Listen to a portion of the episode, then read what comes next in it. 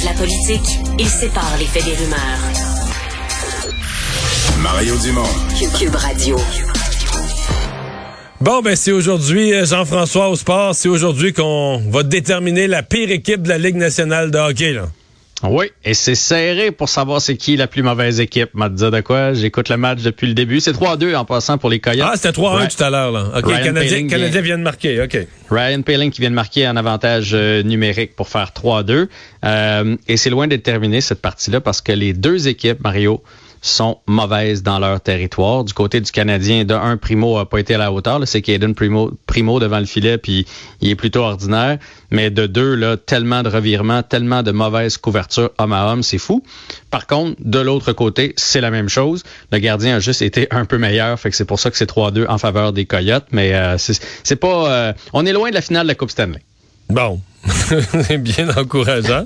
Et en Euh, passant, c'est Ryan Pitlick qui a marqué le premier but du Canadien. Donc, euh, Le nouvel euh, arrivant, là. de la, Ouais. de la semaine dernière, qui... est déjà rendu à deux buts. Mais euh, le, le- le gagnant est... euh, en fait, pas le gagnant, mais le perdant est, est dernier là, à la fin de la, la fin de la soirée. Là. Exactement. Oui, parce qu'il y a un point seulement qui sépare euh, les deux équipes. En même temps, là, tu sais, il reste beaucoup de hockey Ouais, à jouer.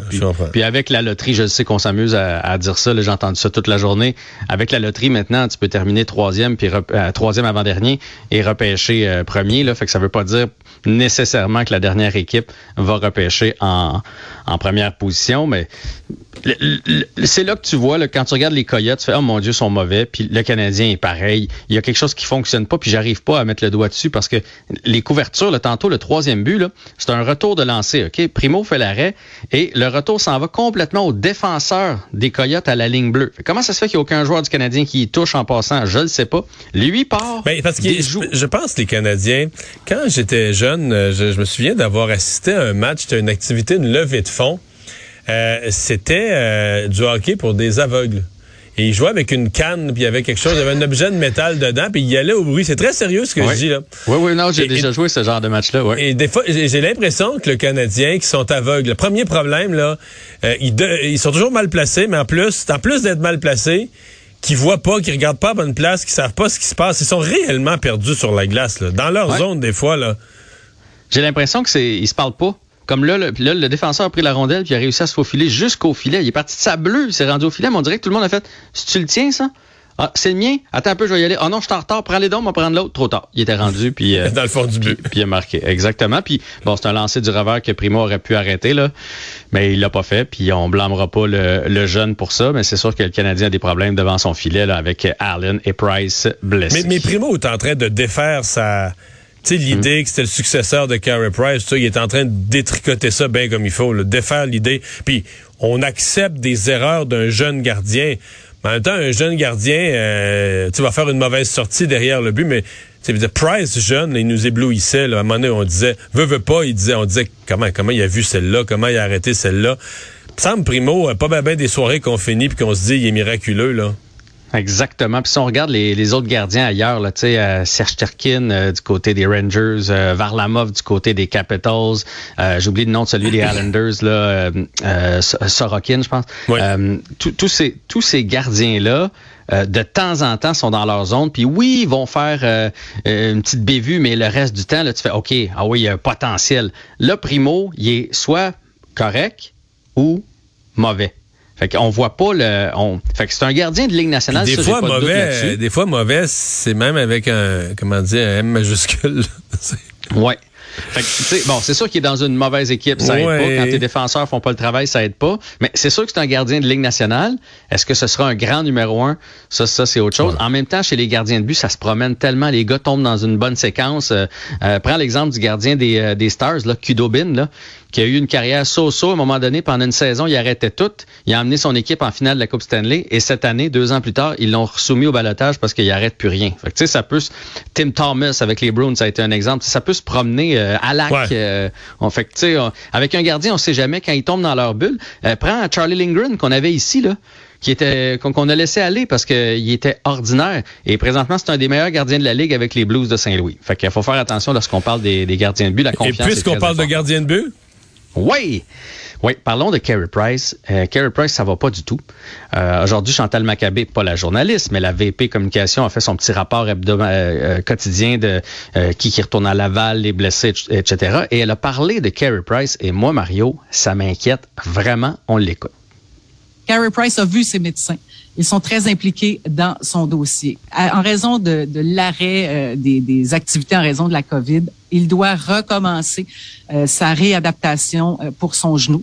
La progression est lente. On parle en ce moment pour Carey Price d'une absence indéterminée. Mais il se soulève deux questions. Est-ce qu'il va rejouer cette année? Est-ce qu'il va rejouer mm -hmm. avec le Canadien? Euh...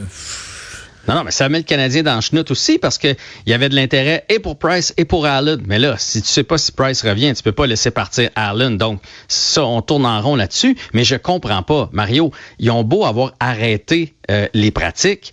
Moi, j'ai loué des glaces avec mon fils là, dans le temps des fêtes. Carey Price doit avoir oh, les mais moyens. Toi, toi, t'as les moyens, pas Price, là. Price doit avoir les moyens. T'avais le droit à deux sur une patinoire, là. Fait que t'amènes ton, ton trainer là, sur une glace, puis tu peux continuer. Puis j'imagine des exercices de genoux, ça se fait non, sur une glace synthétique qui doit avoir plus, chez, chez, eux, dans le garage. Ça marche plus d'explication, là.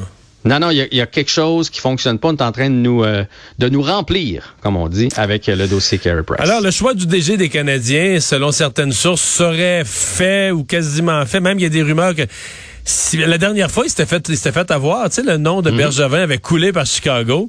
Mm -hmm. Et là, il semble qu'on veut pas se faire, on veut pas que ça coule cette fois-ci, puis qu'on pourrait quoi le, le, le lancer d'urgence sur la place publique?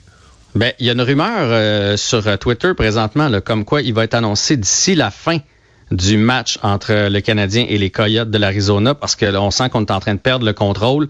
Euh, tout le monde a ses informations à gauche et à droite. Mais si c'est euh, décidé, il n'y a plus rien qui se garde confidentiel de nos jours. Les autres, ce sont... Tu sais, le candidat s'est fait dire oui, il peut le dire à sa conjointe, qu'il le dit à sa sœur. Après ça, ceux qui se sont fait dire non sont encore plus susceptibles de le dire. Ben là, comme Jonathan Bernier a sorti que Daniel Brière, c'est non. Donc, lui, probablement, s'est fait dire que ça allait pas être lui. Donc, Daniel Brière ne serait plus dans l'équation. Il reste donc Ken Hughes. Son nom est revenu. Là. Vous vous souvenez de lui? C'est un agent de joueur pour Quartex, qui est euh, l'agence, entre autres, de Philippe Le Cavalier. Euh, on avait sorti son nom rapidement lorsque euh, Gorton avait dit que ça pourrait être un agent de joueur. Et là, son nom est arrivé. Après ça, on l'a oublié un peu. Et là, il a refait surface. Donc, ce serait lui, selon les rumeurs, puisque Mathieu Darche s'en irait du côté d'Anaheim. Parce que Mathieu Darche a eu une entrevue ici avec le Canadien. Il y a eu une entrevue aussi avec les Ducks d'Anaheim pour être DG. Et honnêtement, s'il y a à choisir, je suis certain qu'il va choisir Anaheim, pas à cause de la température, mais à cause des jeunes qu'il y a là-bas. Là. Là-bas, dans le pipeline, il y en a des jeunes, donc il va tout avoir pour avoir une bonne équipe sous la main. Alors, Kent Hughes serait euh, annoncé, on avait dit mercredi, et là, il y a une rumeur comme quoi ce serait d'ici la fin de la journée. À surveiller. Et il nous reste 10 secondes pour parler de, du match de la NFL ce soir. Oui, les Cards contre les Rams avec mon préféré, mon préféré Kyler Murray.